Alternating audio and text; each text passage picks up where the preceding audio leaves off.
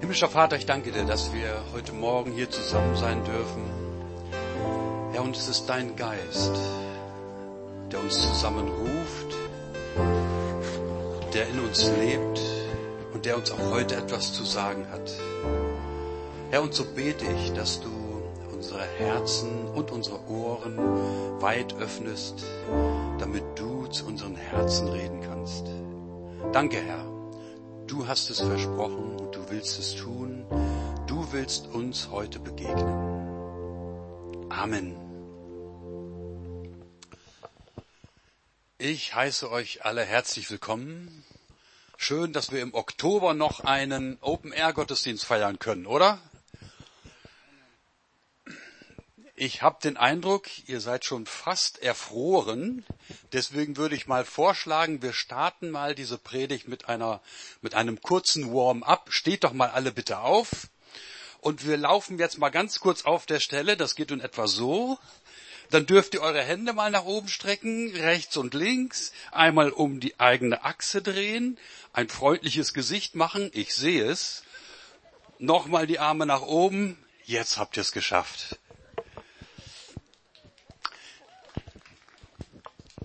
Ich würde euch ja alle bitten, rutscht doch näher zusammen. Ich mag eigentlich mehr die Gemeinschaft, nicht so die, die, Distanz. Aber wir wollen natürlich auch die Vorgaben respektieren.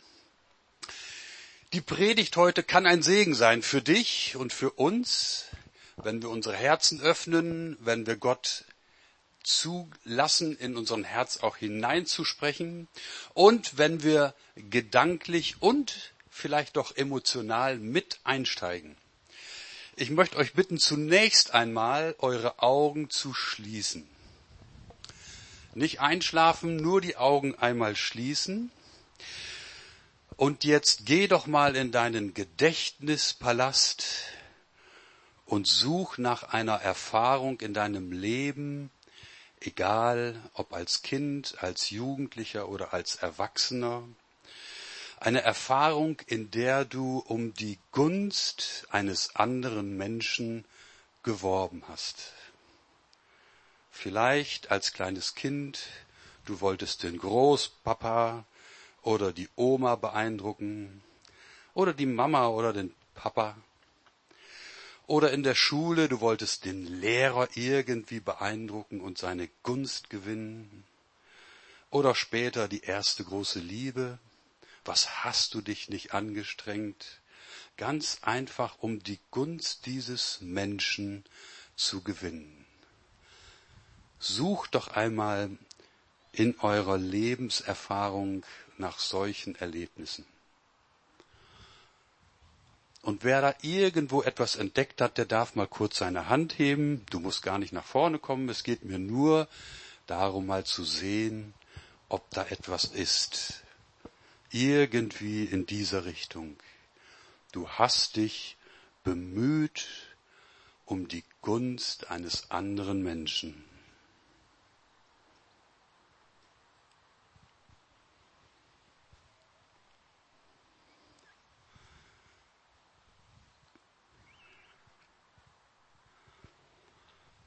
Einige können sich schwer erinnern, den gebe ich noch ein bisschen mehr Zeit.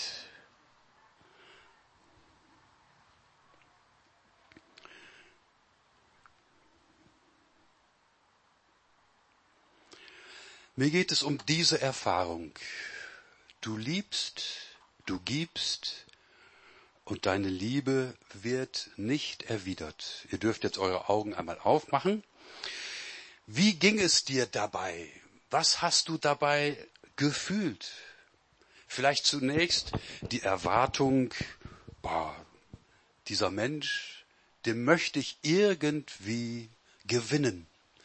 Da möchte ich irgendwie die Aufmerksamkeit, die Gunst gewinnen.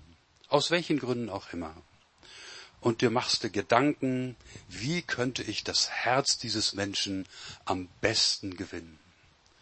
Und du lässt dir was einfallen, du nimmst dir all den Mut und setzt deine Idee um. Aber schade, aus irgendwelchen Gründen wird diese Zuneigung, wird diese Liebe nicht erwidert. Es stellt sich Enttäuschung ein, Frustration, schade. Ich hatte mir mehr erhofft, aber leider kam es nicht dazu. Wisst ihr, ich habe mir Gedanken gemacht, wie mag es wohl Gott gehen, wenn er in seiner Liebe sich Gedanken macht, wie kann ich nur die Herzen der Menschen erreichen? Wie kann ich die Gunst, die Aufmerksamkeit der Menschen gewinnen? Und Gott, das wisst ihr, er hat sich etwas einfallen lassen. Er hat seinen Sohn gesandt aus Liebe zu uns, um unsere Herzen zu gewinnen. Aber wir wissen auch, das ist kein Selbstläufer. So, wir, so wie wir auf menschlicher Ebene manchmal eine Enttäuschung erleben, so erlebt Gott auch immer wieder Enttäuschung, wenn er lernen, wenn er akzeptieren muss, dass ein Mensch nicht auf seine Liebe eingeht. Ich möchte uns zunächst einen Text aus der Bibel lesen. Der ist ein bisschen heftig. Die Jugendlichen würden sagen Hammer. Aber manchmal ist es ja ganz gut, wenn wir uns auch von der Bibel ein bisschen wachrütteln lassen. Also so richtig mal wachrütteln lassen. Ich lese uns einen Text aus dem Matthäusevangelium. Da spricht Jesus mit Blick auf Menschen, in die er investiert hat. Er hat sogar Wunder getan und trotzdem kam nichts zurück. Ich lese aus dem Matthäusevangelium. Dann begann Jesus den Städten, in denen er die meisten Wunder getan hatte, Vorwürfe zu machen, weil sie sich nicht bekehrt hatten. Er sagte, Weh dir, Korasin, und weh dir, Bethsaida, denn wenn in Tyrus und Sidon die Wunder geschehen wären, die bei euch geschehen sind, längst schon wären sie in Sack und Asche umgekehrt. Das sage ich euch. Tyrus und Sidon wird es am Tag des Gerichts nicht so schlimm ergehen wie euch. Und du, Kapharnaum, meinst du etwa, du wirst bis zum Himmel erhoben? Nein, sondern in die Unterwelt wirst du hinabgeworfen werden. Wenn in Sodom die Wunder geschehen wären, die bei dir geschehen sind, dann stünde es noch heute. Das sage ich euch, dem Gebiet von Sodom wird es am Tag des Gerichts nicht so schlimm ergehen wie dir. Das ist doch eine Hallo-Wach-Predigt oder eine Hallo-Wach-Aussage von Jesus, oder? Das rüttelt uns doch so richtig durch, wie scharf hier Jesus auch vom Gericht spricht über die Menschen, über die Städte, die ihn als Messias, als Erlöser, als den von Gott gesandten Messias nicht angenommen haben. Sie sind nicht eingegangen auf die Liebe Gottes. Und interessant finde ich, es sind nicht Wunder allein, die dazu führen, dass ein Mensch an Gott oder an Jesus gläubig wird. Nicht mal ein Wunder kann es manchmal bewirken, dass ein hartes Herz sich Gott zuwendet. Ist das nicht krass? Die haben Wunder gesehen. Und trotzdem blieb ihr Herz verschlossen. Sie waren so in ihrer Spur drin, dass sie Jesus nicht als den Messias annehmen konnten. Wie schade, wie tragisch. Gott liebt und diese Liebe wurde nicht erwidert. Vielleicht waren sogar einige Leute dabei, die richtig super Applaus gespendet haben. Wow, klasse! Endlich ein von Gott Gesandter, der hier Wunder tun kann. Aber trotzdem, sie hatten sich nicht von ihrem Herzen her zu Jesus bekehrt. Und da ist ein Unterschied, ob jemand nur ein Bewunderer Gottes ist, ein Bewunderer von Jesus, oder ob er sich zu ihm bekehrt und ihn als Erlöser annimmt. Nee, das Problem ist mit dem. Danke. Gott wirbt um uns, er wirbt um unsere Gunst, er wirbt um unsere Liebe. Er möchte aber nicht nur unseren Applaus, sondern er möchte unser Herz. Aber wie schön, dass wir ihm auch unser Herz schenken können. Gott hat seine Liebe zu uns nicht dadurch erwiesen, dass er Gummibärchen vom Himmel fallen lässt. Nicht einmal Geldscheine. Ich weiß nicht, ob die Leute an Gott glauben würden, wenn es auf einmal Geldscheine vom Himmel regnen würde. Oder? Markus, was meinst du? Wahrscheinlich Sondereinsatz der Polizei, weil es da einen Riesenstreit gibt, ein, eine, ein Gerangel, wenn auf einmal irgendwo Geldscheine vom Himmel regnen. Das ist nicht die Lösung für unser Problem. Aber Gott hat uns so sehr geliebt, dass er uns das geschenkt hat, was wir brauchen. Und das ist der Erlöser, Jesus Christus. Der erste Punkt heute Morgen ist also, bedenke, wie sehr Gott uns liebt, wie sehr Gott dich liebt. Er hat seinen Sohn gesandt, um nicht nur deine Aufmerksamkeit zu bekommen, sondern dein Herz. Der zweite Punkt ist typisch Herbst. Bleib dran. Also ich habe gemerkt, wenn man einmal im Leben sich klar zu Jesus bekehrt hat, dann reicht es in der Regel nicht fürs ganze Leben. Du musst immer wieder neu eine Entscheidung treffen, immer wieder neu Ja sagen zu Jesus, immer wieder neu auch seine Liebe vor Augen halten, damit es in deinem Herzen auch wirklich lebt. Es ist Herbst und ihr seht, die Blätter verfärben sich. Manche fallen auch schon vom Baum. Ich habe euch hier mal ein paar mitgebracht. Ich liebe den Herbst, weil er duftet auch so schön und äh, ich mag die bunten Blätter.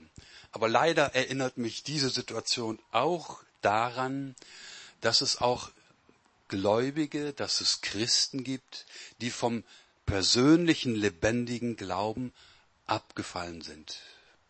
Und wisst ihr, das tut mir immer in der Seele, im Herzen weh. Wenn ich Menschen sehe, die waren mal dabei, die waren mal in der Gemeinde, in der Nachfolge, die waren auch mal so begeistert von Jesus, aber irgendetwas kam dazwischen und auf einmal können oder wollen sie nicht mehr glauben. Das finde ich so tragisch. Das finde ich so schade. Und ich denke, es ist gut, dass wir uns immer wieder auch mal vor Augen führen, was sind das denn für Prozesse in dem Herzen eines Lebens, in dem Herzen eines Gläubigen, die dazu führen, dass ein Mensch vom Glauben abfällt. Klar ist, es sind nicht in erster Linie die Umstände. Man könnte ja meinen, wenn Menschen so richtig unter Druck geraten, so richtig in die Verfolgung hineinkommen und richtig Not und Entbehrung erleben, dann fallen sie ab vom Glauben. Aber gerade die Christen, die Verfolgung erleben, sind oft große Vorbilder für uns. Es ist also nicht der äußere Druck, der Menschen dazu bewegt, den Glauben aufzugeben, sondern es hat irgendetwas mit dem Herzen zu tun. Irgendetwas, was in uns sich verändert.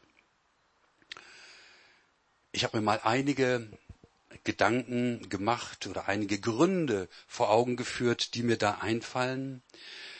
Es sind vielleicht enttäuschte Erwartungen. Enttäuschte Erwartungen von Gott. Wenn man anfängt, Jesus aufzunehmen, zu nehmen, denkt man, wow, das ist ja eine ganz neue Dimension mit Gott kann ich alles. Und wenn man dann feststellt, ja, so ganz einfach und easy ist es auch nicht. Und ich muss morgens schon noch alleine aufstehen. Ich muss mir auch selber das Essen machen und zur Arbeit gehen und dabei vielleicht sogar noch ins Schwitzen kommen. Dann kommt der ein oder andere vielleicht auf den Gedanken, na ja, ich hatte mir das etwas anders vorgestellt. Vielleicht sind es auch Konflikte mit Christen. Mit Christen in der Gemeinde. Es ist ja nicht immer so, dass alle Christen auf einer Wellenlänge sind. Und irgendwie, irgendwann schleichen sich vielleicht Konflikte ein und drohen deinen Glauben zu zermürben. Bitte, lasst uns offen über Konflikte auch in der Gemeinde sprechen, damit Konflikte nicht der Grund dafür sind, dass Menschen, dass Christen, dass Brüder und Schwestern vom Glauben abfallen. Vielleicht ist es aber auch Sünde in deinem Leben, die du zugelassen hast. Wisst ihr, wir leben in einer Zeit, in der Sünde verharmlost wird. Aber ich weiß aus eigener Erfahrung, Sünde hat eine Macht. Auch wenn ich das nicht wahrhaben will, aber Sünde, wenn ich sie zulasse, wenn ich ihr Raum gebe in meinem Leben, hat eine Macht. Und auf einmal scheint dir alles fraglich. Die Sache mit Gott, die Sache mit Jesus, die Sache, was ist richtig, was ist falsch. Auf einmal wird alles relativiert und du denkst, was ist denn da los? Und auf einmal verlierst du sogar die Freude auch am Christsein. Sünde ist eine Gefahr für unser Herz. Und wir sollten uns alle prüfen, ist da irgendwo Sünde, die ich zugelassen habe, der ich zu viel Raum gegeben habe in meinem Leben und wo ich jetzt neu zu Gott umkehren müsste. Aber über allem steht ganz gewiss die Vernachlässigung der persönlichen Beziehung zu Jesus Christus. Ich habe mal nachgelesen, wisst ihr eigentlich, warum ein, ein Blatt vom, Blaum, vom Baum fällt? Also es ist ja nicht der Wind, sondern es ist auch hier ein Prozess, der vorher stattfindet. Ihr wisst, zum Herbst wird die Zeit der Sonneneinstrahlung kürzer und ähm, der Baum denkt sich, Wusstet ihr übrigens, dass Bäume denken können? Der Baum denkt sich, Moment mal, was soll ich denn noch mit so viel Blattlaub an mir rumhängen? Die brauchen alle nur Wasser. Ich mache jetzt mal Schluss. Und es geschieht, dass der Baum eine kleine Korkschicht bildet im Übergang zum Blatt. Vorher wird noch das Chlorophyll rausgezogen, Nährstoffe rausgezogen und wenn dann die Korkschicht so weit isoliert ist und stark genug ist, fällt das Blättchen vom Baum. Der Baum braucht es für den Winter nicht. Also auch hier sind es immer Prozesse, die vorher beginnen, bevor ein Blatt vom Baum fällt.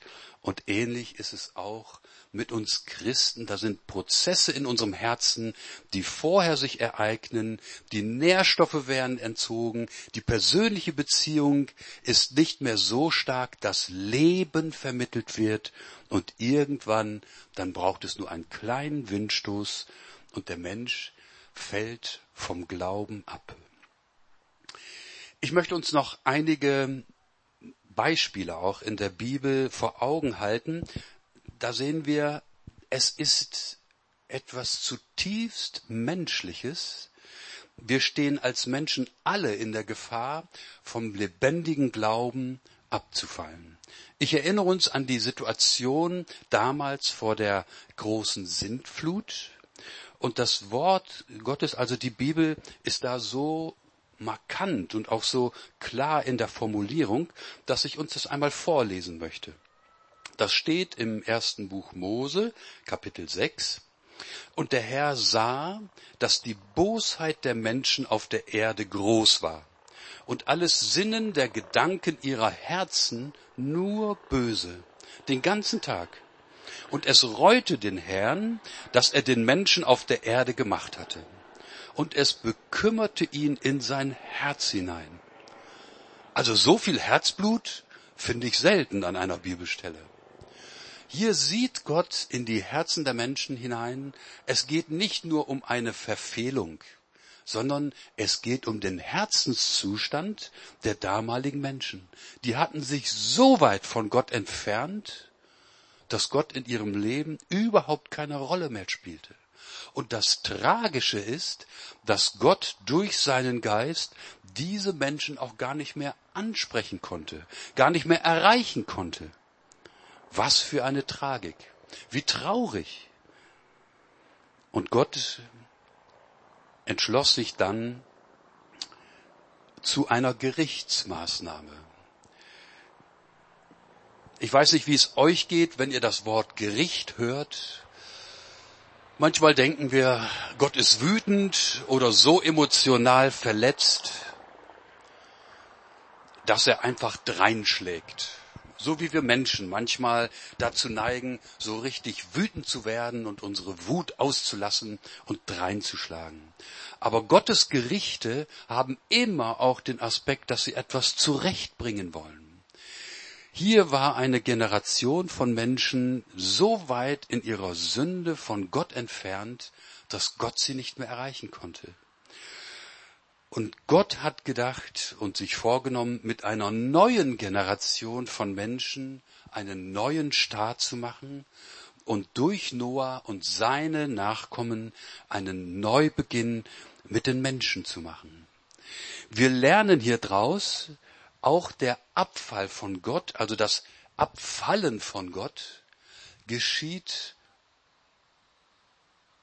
vom Kleinen zum Großen. Es beginnt in der Familie, es geht weiter dann in unserer Gesellschaft, bis dahin, dass eine ganze Stadt, eine ganze Region manchmal sich so weit von Gott entfernt hat, dass Gott sie überhaupt nicht mehr erreichen kann.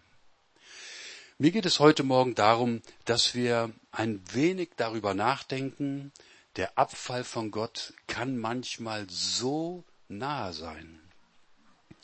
Wir denken an Sodom und Gomorra, wo über Jahre, über Jahrzehnte einfach die Sünde immer mehr Macht bekommen hatte unter den Menschen und irgendwann es so verdorben war, dass der Geist Gottes die Menschen nicht mehr ansprechen konnte.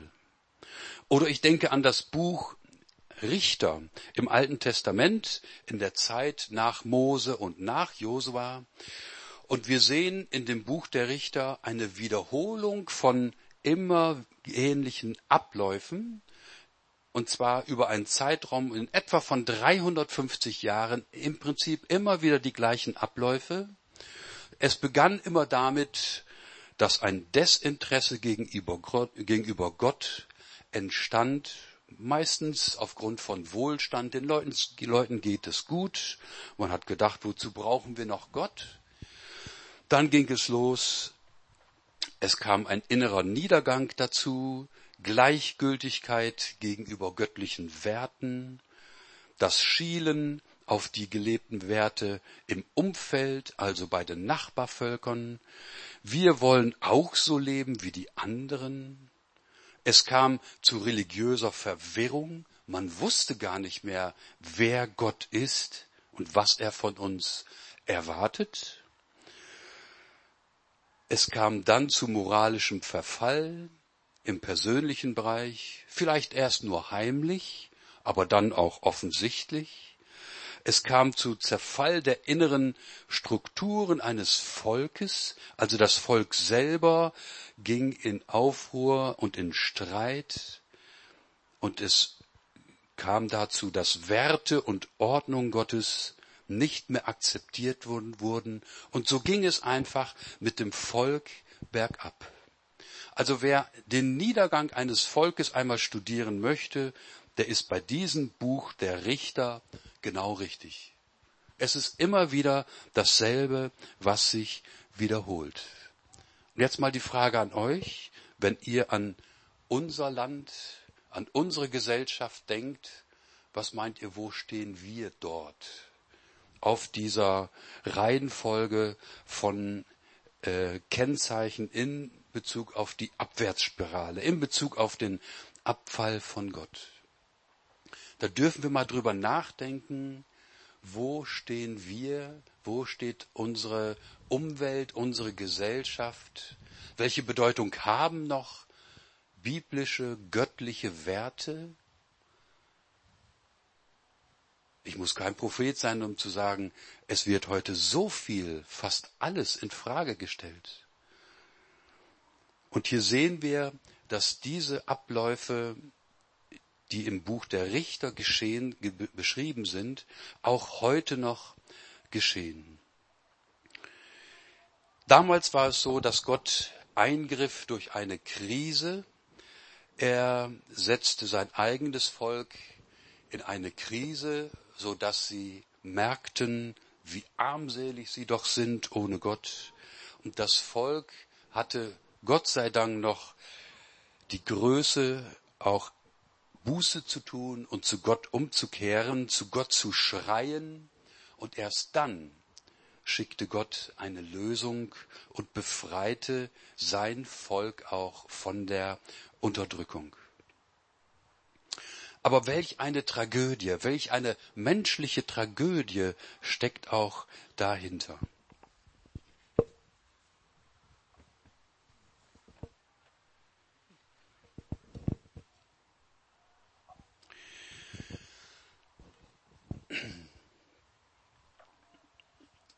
Wir sehen auch im Neuen Testament, dass dieser Prozess des Abwendens von Gott Konsequenzen hat und es gibt sogar ein Stadium, also eine Phase des Abwendens von Gott, wo ein Mensch sich so weit von Gott entfernt hat, dass sogar eine Umkehr nicht mehr möglich ist.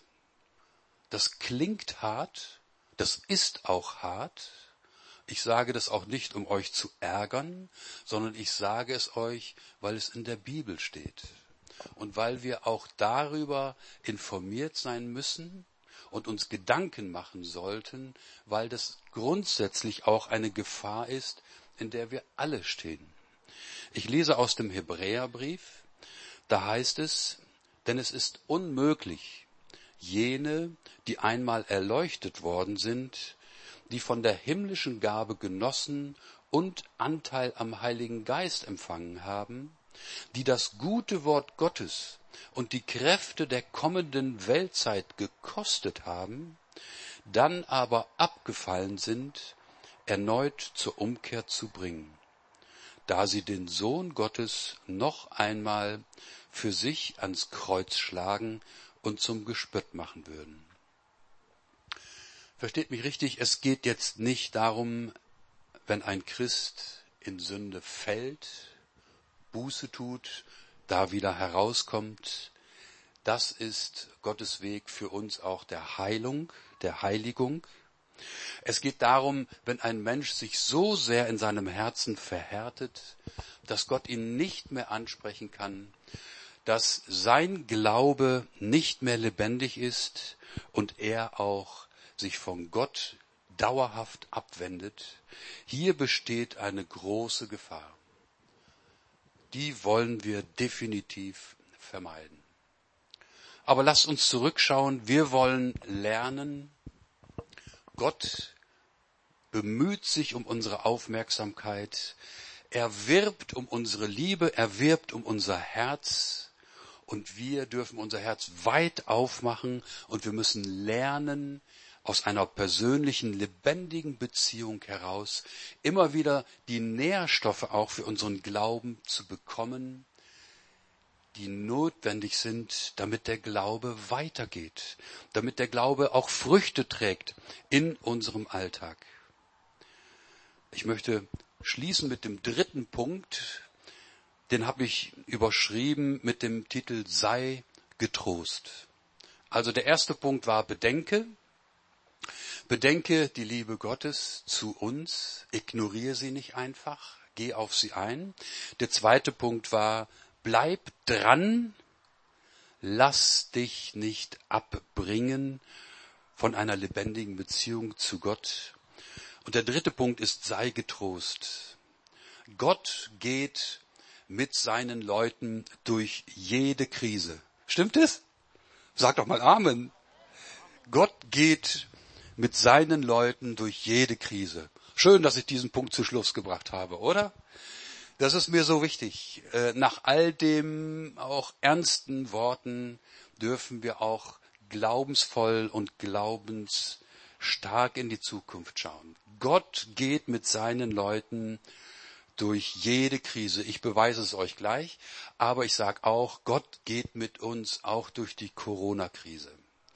Wir können sie nicht einfach so wegbeamen. Wir dürfen dafür beten, ganz klar. Aber wir werden auch beeinträchtigt sein und wir werden auch unter dieser Krise leiden müssen. Aber wir dürfen wissen, Gott geht mit seinen Leuten durch jede Krise. Es gibt manch, unter manchen Christen so eine falsche Vorstellung, die kommt dann so vom Wohlstandsevangelium her. Du musst nur glauben und dann schwebst du über all den Niedrigkeiten des Alltags und es wird dir immer gut gehen. Du musst dir keine Sorgen machen. Gott sorgt schon für dich. Und ich sage, Leute, wir brauchen einen realistischen Glauben. Wir brauchen einen Glauben, der den Realitäten auch standhält. Und wir brauchen einen Glauben, der weiß, Gott geht mit mir auch durch die Krise. Er verschont uns nicht vor jeder Krise, aber er geht ganz gewiss mit uns durch jede Krise. Ich möchte uns einmal hineinversetzen in unseren lieben Bruder Noah. Schon mal gehört?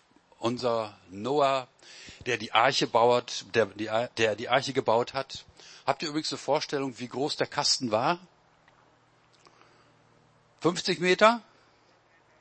Wer bietet mehr? Also die ganze Schachtel war über 130 Meter lang, ungefähr 23 Meter breit und 17 Meter hoch. Also ich würde sagen größer als unser Gemeindehaus. Und jetzt schätzt mal, wie viel Baumstämme er dafür ähm, knacken musste. Also schlagen musste, zersägen musste. Und bitte, ihr lieben Leute, damals gab's noch keinen Obi. Es gab keinen Baumarkt und er konnte sich keinen Akkubohrer, keinen Akkuschrauber äh, oder eine Kettensäge äh, ausleihen. Alles, alles Handarbeit. Der Mann hat Jahrzehnte an seinem Kasten gebaut und er hat sie gestellt auf seinen Acker. Irgendwo, wo es trocken ist, kein Hafen in der Nähe, nicht mal Wasser in der Nähe. Und jetzt stellt euch vor, seine Frau steht dann bei Aldi in der Kasse in der Schlange und hört dann hinter sich, wie die anderen Kunden schon nuscheln, ist das nicht die Frau von dem Verrückten? Von dem Typ, der da irgendwo auf seinen Acker so eine riesen Holzkiste baut? Das geht dir durch, oder? Stellt euch das mal leiblich vor oder ganz konkret vor. Auch diese Zweifel, die dann aufkommen in dem Herzen von der Frau des Noah, vielleicht sogar in Noah selber. Und abends im Bett dann fragt sie ihn, du sag mal Noah, bist du dir wirklich ganz sicher, dass Gott dir gesagt hat, du sollst eine Arche bauen? Bist du dir ganz sicher? Die anderen halten mich alle für verrückt. Und Noah kommt dann selber ins Grübeln und sagt, hm, ich gehe noch mal ins Gebet. Ich höre noch mal. Und Gott zeigt ihm, schau mal Noah, du liegst richtig. Auch wenn dein Umfeld, deine Menschen um dich herum anders denken, anders reden, es auch gar nicht wahrhaben wollen, dass Gott ein Gericht kommen lässt, du liegst richtig halte dran fest und schau, ich sage dir auch, warum ich diese Menschheit, diese Generation richten muss. Schau auf ihre Herzen, schau darauf, wie sie miteinander umgehen, schau darauf, wie sie mich, den lebendigen Gott, verachten. Das sind die Gründe, warum ich diese Generation von Menschen richten muss. Und wisst ihr, genauso müssen wir mit all den Zweifeln, die auf uns einströmen werden, lernen umzugehen. Uns gegenseitig auch den Glauben stärken. Da, wo der Zweifel vielleicht groß wird oder so an unseren Glauben nagt, dann such das Gespräch mit deinem Bruder oder Geschwister oder mit einem Freund, der auch im Glauben steht. Lasst uns da zusammenstehen, denn diese nagenden Zweifel, die kommen. Und wir tun gut daran, wenn wir uns gegenseitig auch stärken und uns gegenseitig im Glauben auch weiterhelfen. Gott geht mit seinen Leuten durch jede Krise. Habt ihr mal drüber nachgedacht, wie das Leben vom Abraham aussah, unserem Glaubensvater, unserem Glaubenspatriarchen? Der Mann war mehr im Zelt als im Hotel. Der war wahrscheinlich nie im Hotel. Der war ständig unterwegs. Den Großteil seines Lebens war er auf Achse. War er unterwegs von Zeltplatz zu Zeltplatz und jeden Morgen, jeden Abend das Geböcke von den Schafen. Es gab immer nur Ziegenmilch, Ziegenkäse. Also manchmal tut es gut, auch mal sich den Alltag von den Berichten in der Bibel sich vorzustellen. Die Leute sind durch Krisen gegangen. Noah, ein Abraham, ein Jakob, dann das ganze Volk Israel beim Auszug aus Ägypten. 40 Jahre sind die durch die Wüste geirrt. Ja, das waren Strapazen. Das war eine Krise. Das hat an dem Glauben genagt. Und so ist es wichtig, dass wir immer wieder lernen, Gott geht mit seinen Leuten durch jede Krise. Ich denke auch an Noemi, die wirklich ein hartes Schicksal hat. Könnt ihr nachlesen im Buch Ruth. Sie flieht mit ihrem Mann und ihren beiden Söhnen wegen einer Hungersnot und kommt dann ohne Mann und ohne Söhne wieder zurück. Das ist hart. Das ist ein hartes Schicksal. Aber Gott stellt sich zu dieser Frau und dann auch zu der Schwiegertochter Ruth und Gott findet sogar einen großen Segen für sie, Sie werden in die Nachkommenslinie auch bis zu König David und dementsprechend auch auf Jesus Christus hin eingeschrieben werden. Gott geht mit seinen Leuten durch jede Krise. Nimmt es mit. Wir wollen bedenken und nicht vergessen, Gott wirbt um unser Herz, nicht nur um unsere Begeisterung und nicht nur um unsere Gunst, sondern Gott möchte unser Herz gewinnen. Wir sind herausgefordert, dran zu bleiben an einem lebendigen Glauben, an einer lebendigen persönlichen Beziehung zu Jesus Christus. Und wir dürfen getrost sein, denn Gott geht mit seinen Leuten durch jede Krise. Können wir das fassen? Ich wünsche es uns, ich wünsche es euch, dass ihr das tief in eurem Herzen auch so annehmen könnt. Lasst uns einmal aufstehen. Himmlischer Vater, ich danke dir für dein Wort und ich danke dir, dass du uns nicht alleine lässt in dieser Zeit, auch in dieser Krisenzeit. Gott, und ich danke dir, dass wir schauen dürfen auf die Biografien die du uns überliefert hast in deinem Wort. Wir dürfen lernen von denen, die vor uns schon den Kampf des Glaubens gekämpft haben. Und Herr, wir bitten, hilf du uns, dass unser Glaube lebendig bleibt, dass wir dem Zweifel widerstehen, dass wir der Sünde widerstehen, damit wir ein starkes Zeugnis sind in der heutigen Zeit für dich. Amen.